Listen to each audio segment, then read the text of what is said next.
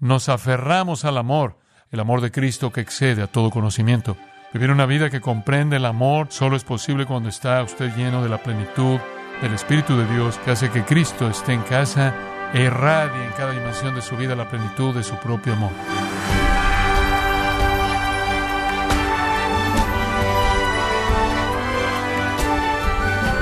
Le damos las gracias por estar en sintonía en su programa Gracias a vosotros con el pastor John MacArthur. Como cristiano usted puede estar luchando contra la envidia, el orgullo o la ansiedad. Sin embargo, tiene a su disposición extraordinarios recursos espirituales que han ayudado a miles de creyentes en el pasado. ¿Cuáles son esos recursos y cómo podemos aprovecharlos? Bueno, el día de hoy el pastor John MacArthur, en la voz del pastor Luis Contreras, nos enseñará que cuando somos revestidos por el Espíritu y gozamos del amor de Jesús, experimentamos el poder de Dios en nuestras vidas. En la serie, aprovechando el poder de Dios, en gracia a vosotros.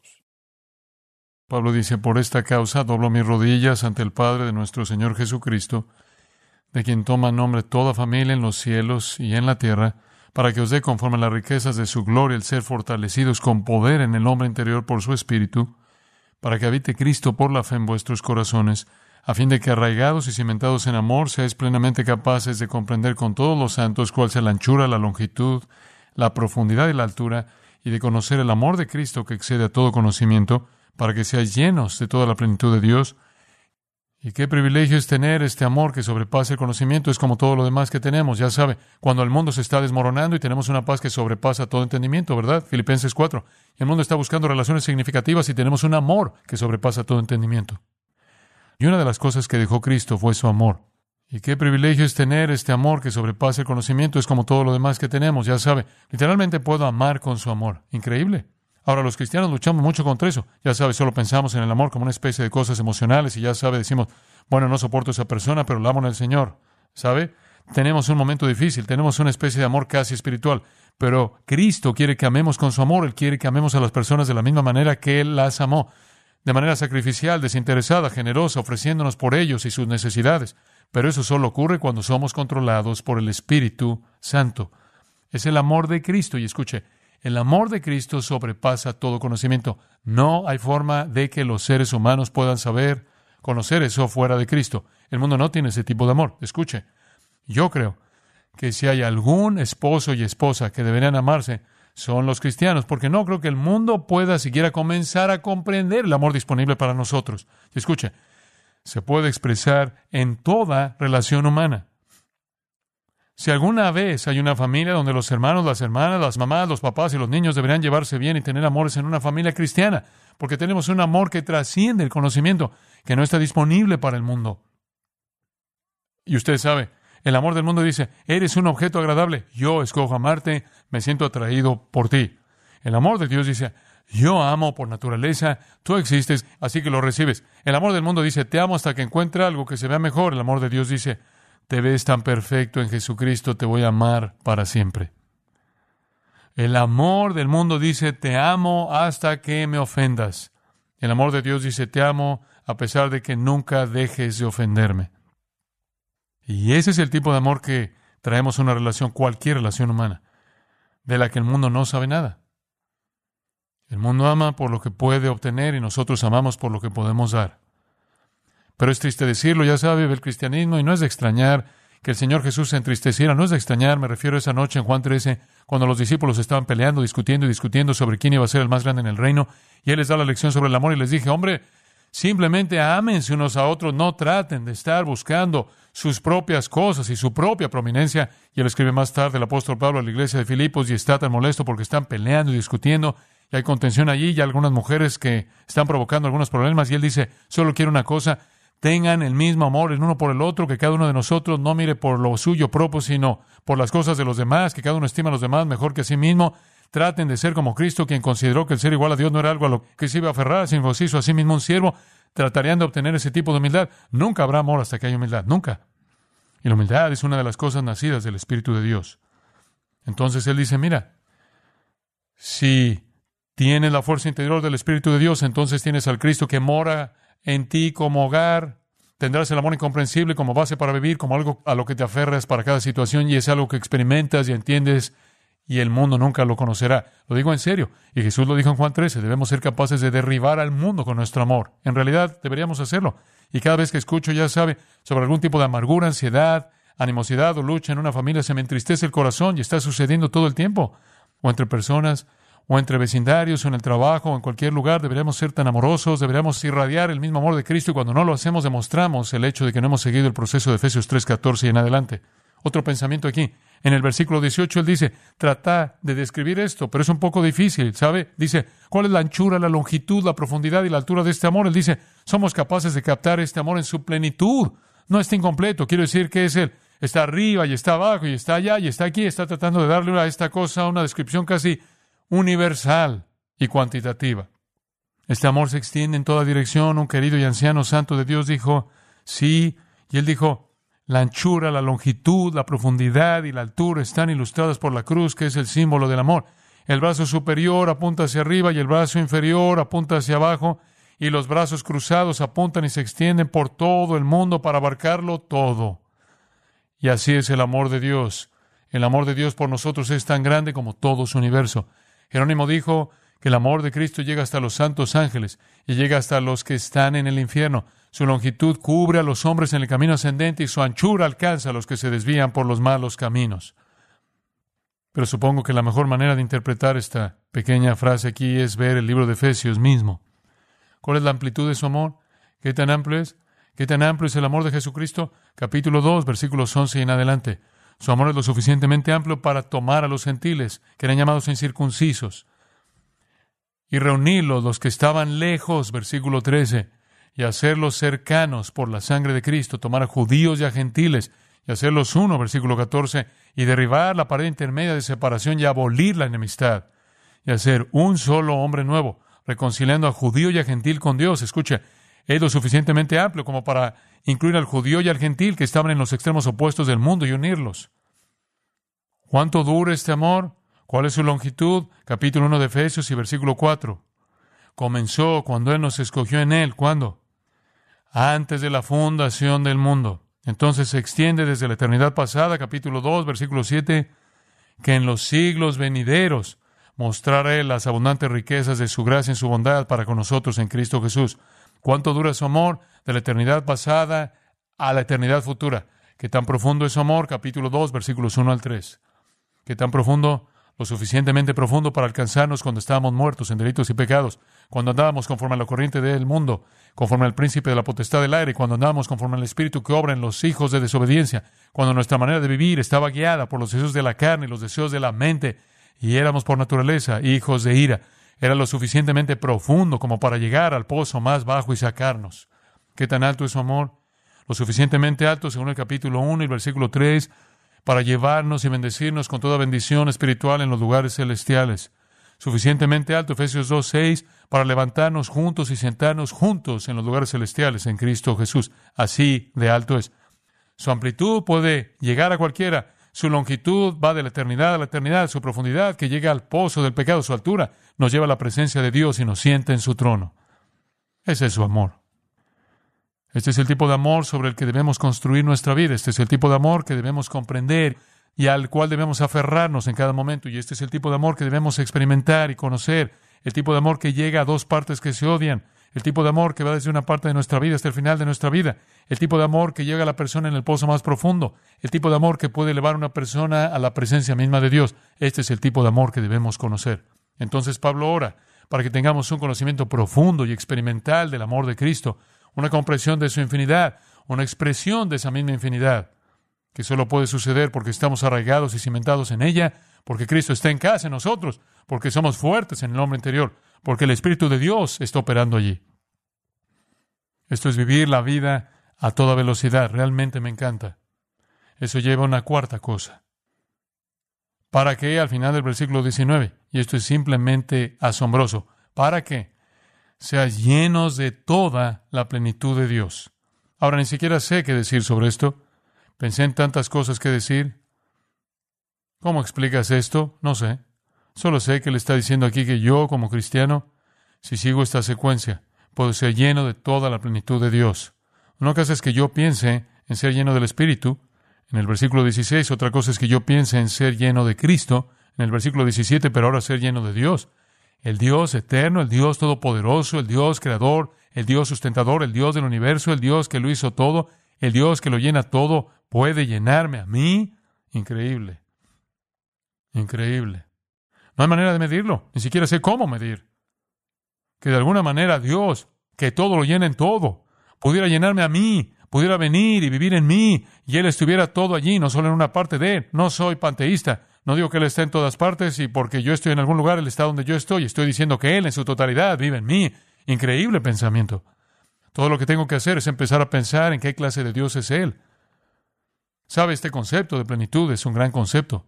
Dios nunca tuvo la intención de que los cristianos funcionaran a la mitad, ya sabe, a la mitad. Debemos estar llenos, llenos, llenos, llenos. Pablo lo dice una y otra y otra y otra vez. En Efesios 1.23, véalo. Él dice, el cuerpo, la iglesia, es la plenitud de aquel que todo lo llena en todo. La plenitud de aquel que todo lo llena en todo. En el capítulo 3, acabamos de ver el ser llenos de toda la plenitud de Dios. Versículo 19, capítulo 4, versículo 10, para que lo llene todo. Capítulo 4, versículo 13, a fin de que lleguemos a la estatura de la plenitud de Cristo. Capítulo 5, versículo 18, para que seamos llenos del Espíritu. ¿Lo ve? Dios no se conforma con nada menos que la plenitud total. Puedo ilustrarlo de esta manera. La palabra pleró, plenitud, es una palabra que se usa muchas veces en el Nuevo Testamento para hablar de plenitud total. Ese es su significado. Una forma de ilustrarla sería a escala. Por ejemplo, en los Evangelios dice que se llenó de ira, se llenó de enojo, se llenó de malicia, significa que dominaba aquella actitud. Por ejemplo, la mayor parte del tiempo tratamos de mantener el equilibrio, como si tuviéramos dos cosas. Por ejemplo, imagínenlo de esta manera, alegría y tristeza.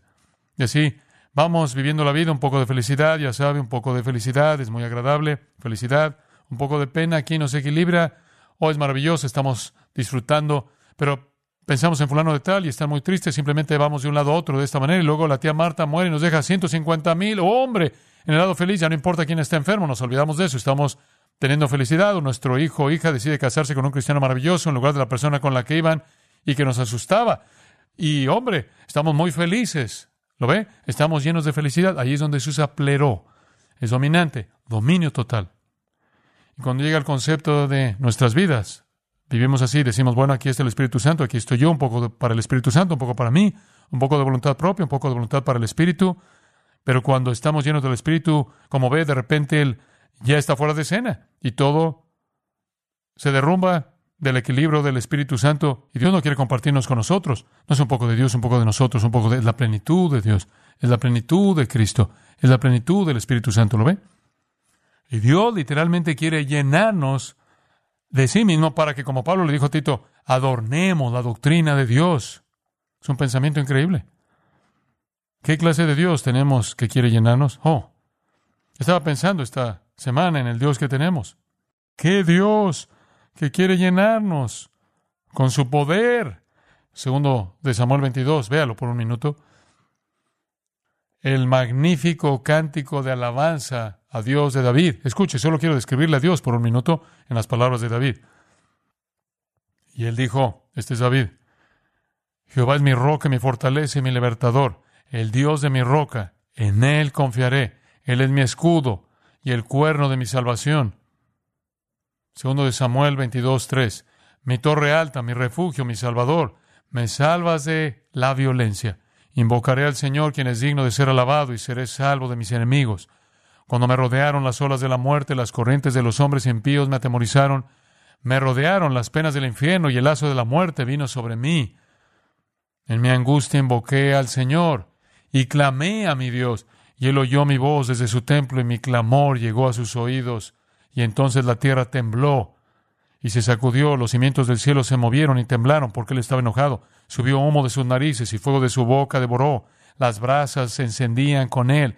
Él inclinó también los cielos y descendió, y había oscuridad debajo de sus pies, y cabalgó sobre un querubín y voló, y fue visto sobre las alas del viento, e hizo pabellones de tinieblas a su alrededor, aguas tenebrosas y densas nubes de los cielos a través del esplendor, A través del resplandor ante él se encendieron carbones de fuego y el Señor tronó desde el cielo y el Altísimo dio su voz y envió saetas y dispersó al relámpago, los derrotó. Y aparecieron los canales del mar y los cimientos del mundo fueron descubiertos a la reprensión del Señor, al soplo de su nariz. Él envió desde arriba, Él me tomó, me sacó de muchas aguas, me libró de mi fuerte enemigo y de los que me odiaban porque eran demasiado fuertes para mí. ¡Qué Dios! ¡Qué cosas más increíbles! Allá abajo en el versículo 29, porque tú eres mi lámpara, oh Señor, el Señor alumbrará mi oscuridad, porque por ti he corrido a través de una tropa, por mi Dios he saltado sobre un muro, en cuanto a Dios su camino es perfecto, la palabra del Señor es probada, Él es escudo a todos los que en Él confían, porque ¿quién es Dios sino el Señor? ¿Y quién es roca sino nuestro Dios? Dios es mi fuerza y mi poder, y Él hace perfecto mi camino. Él hace mis pies como los de las siervas y me hace sentar en mis alturas. ¡Qué gran Dios! Este es el Dios que considera en su voluntad vivir en mí, vivir en usted. Escucha Job. En Job 26 y versículo 5, los muertos tiemblan debajo de las aguas y sus moradores. El infierno está desnudo ante él y la destrucción no tiene cubierta. Extiende el norte sobre el lugar vacío y cuelga la tierra sobre nada. Donde antes no había nada. ¿Sabía usted eso? Y Dios salió de la nada y Dios operó de la nada y Dios hizo algo de la nada y luego lo colgó de la nada y dijo que se quedara allí. Él ata las aguas en sus espesas nubes y la nube no se rasga debajo de ellos. Él detiene la faz de su trono y extiende su nube sobre él.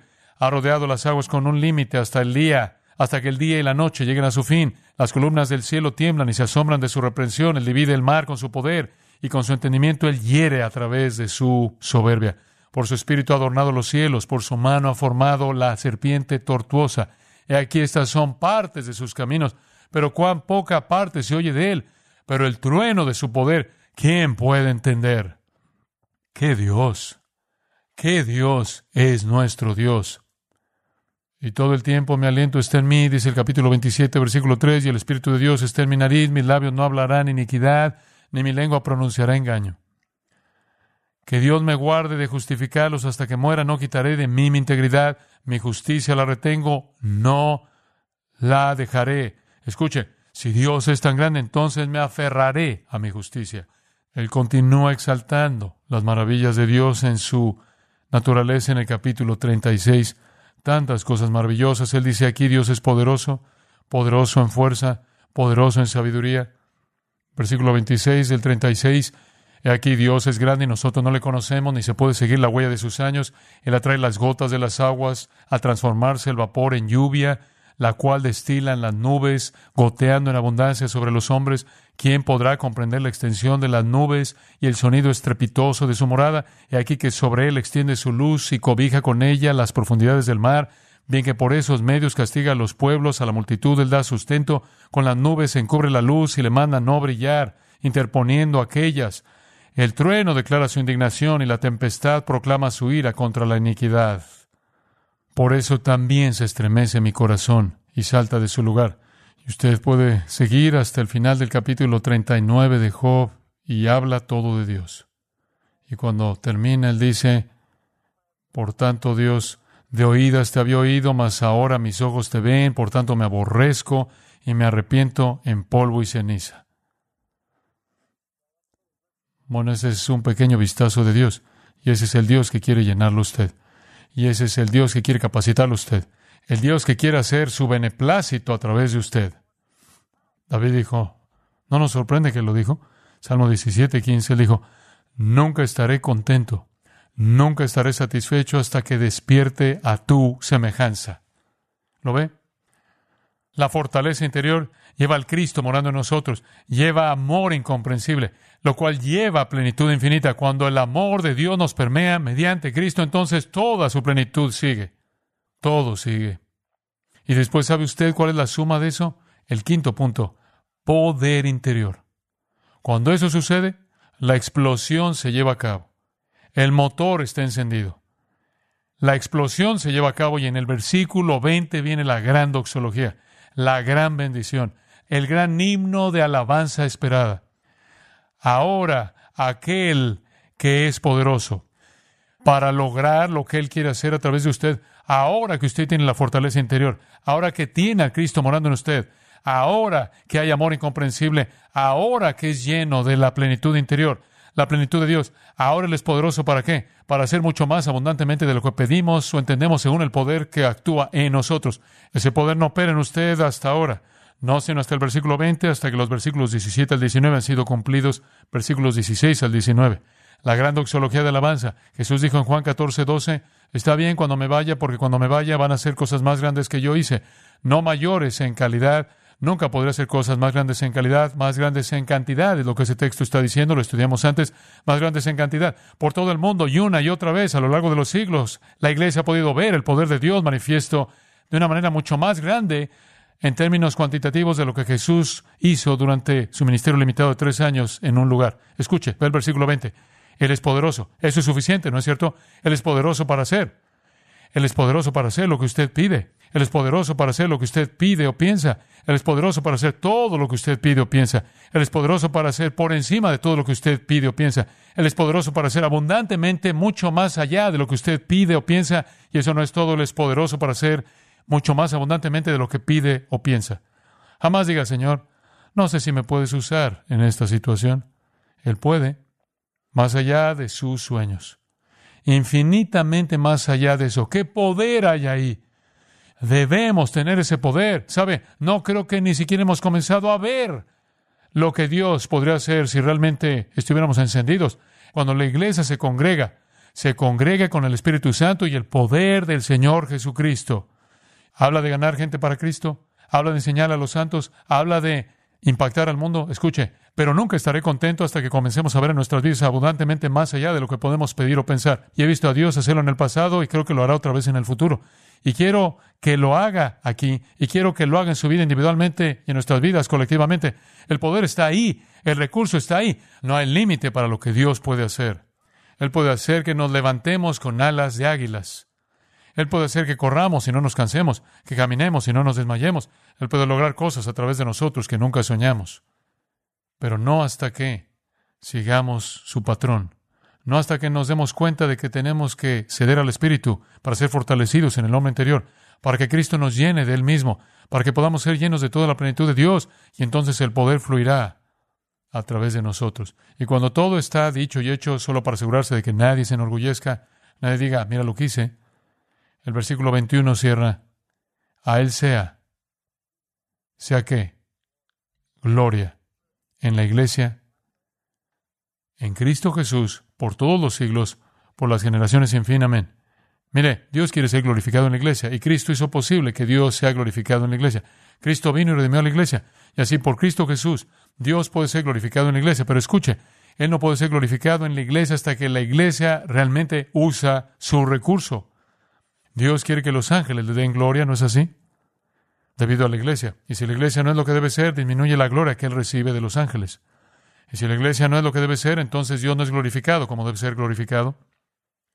Escuche, estoy diciendo esto de manera muy práctica.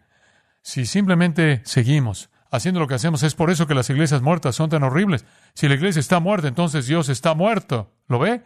Si funciona a medias, entonces Dios está a medias. Pero si vemos a Dios moverse, Dios es glorificado. ¿Entiende eso? Porque lo que usted es es un anuncio vivo de su Dios, créame.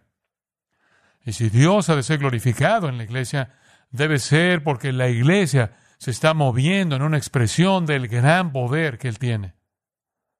Deje que Él traduzca eso en cómo vive usted. Escuche, no se engañe de lo que Dios puede hacer pensando que solo tiene un pequeño recurso. Voy a cerrar con esto. Se estaba llevando a cabo una de las reuniones del doctor Wilbur Chapman y un hombre se levantó para dar un testimonio extraordinario. Esto es lo que dijo el hombre, lo estoy citando. Salí de Pensilvania como un vagabundo y durante un año mendigué en las calles para ganarme la vida. Un día toqué un hombre en el hombre y le dije, oiga, señor, ¿me puede dar diez centavos? Tan pronto como vi su rostro, me sorprendió ver que era mi propio padre. Yo dije, Padre, Padre, ¿me conoces? Abrazándome con lágrimas, él dijo, Oh, hijo mío, te he encontrado, te he encontrado. Diez centavos. Todo lo que tengo es tuyo. Y luego este hombre dijo, hombres, piénsenlo. Yo era un vagabundo. Me quedé de pie rogándole a mi propio padre por diez centavos cuando durante 18 años me había estado buscando para darme todo lo que él tenía. Escuche, no le pida a su Padre Celestial diez centavos. Tome todo lo que él tiene para darle. No viva como un mendigo con una miseria, cuando los recursos están ahí para vivir como un rey, para su gloria. Oremos. Gracias Padre por la palabra que es poderosa, que nos habla justo donde vivimos. Padre, solo haz lo que está más allá de nosotros, a través de nosotros, conforme andamos en el Espíritu. Oramos en el nombre de Jesús, porque sabemos que esto es lo que Él quiere. Amén.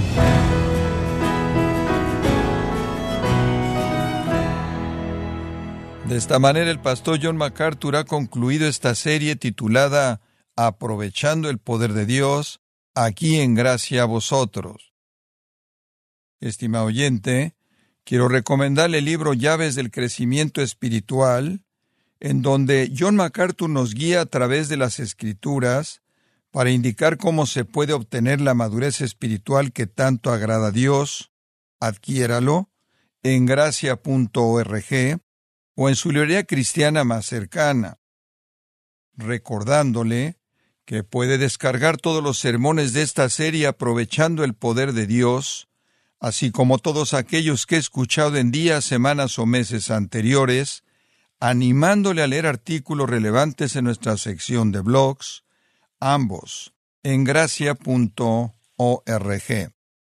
Si tiene alguna pregunta o desea conocer más de nuestro ministerio, como son todos los libros del pastor John MacArthur en español, o los sermones en CD, que también usted puede adquirir, escríbanos y por favor mencione la estación de radio por medio de la cual usted nos escucha en gracia a vosotros.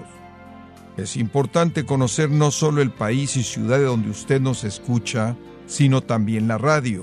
Para quienes contactan nuestro ministerio por primera vez, pueden solicitar una copia del mensaje de promoción sin costo alguno, un mensaje por oyente únicamente. Si usted vive en los Estados Unidos o Puerto Rico, escríbanos a Gracia Vosotros, P.O. Box 4000, Panorama City, California, 91412. O puede escribirnos a través del siguiente correo electrónico radio arroba gracia punto org. Bueno, en nombre de John MacArthur y el personal de este organismo, queremos darle las gracias por su tiempo y sintonía y queremos pedirle que no deje de orar por este ministerio, como también por la estación de radio por la cual usted nos escucha de lunes a viernes. Este es su amigo Miguel Contreras, invitándole a sintonizar nuestra próxima edición para que juntos continuemos desatando la verdad de Dios un versículo a la vez. No se lo pierda, aquí en Gracia Vosotros.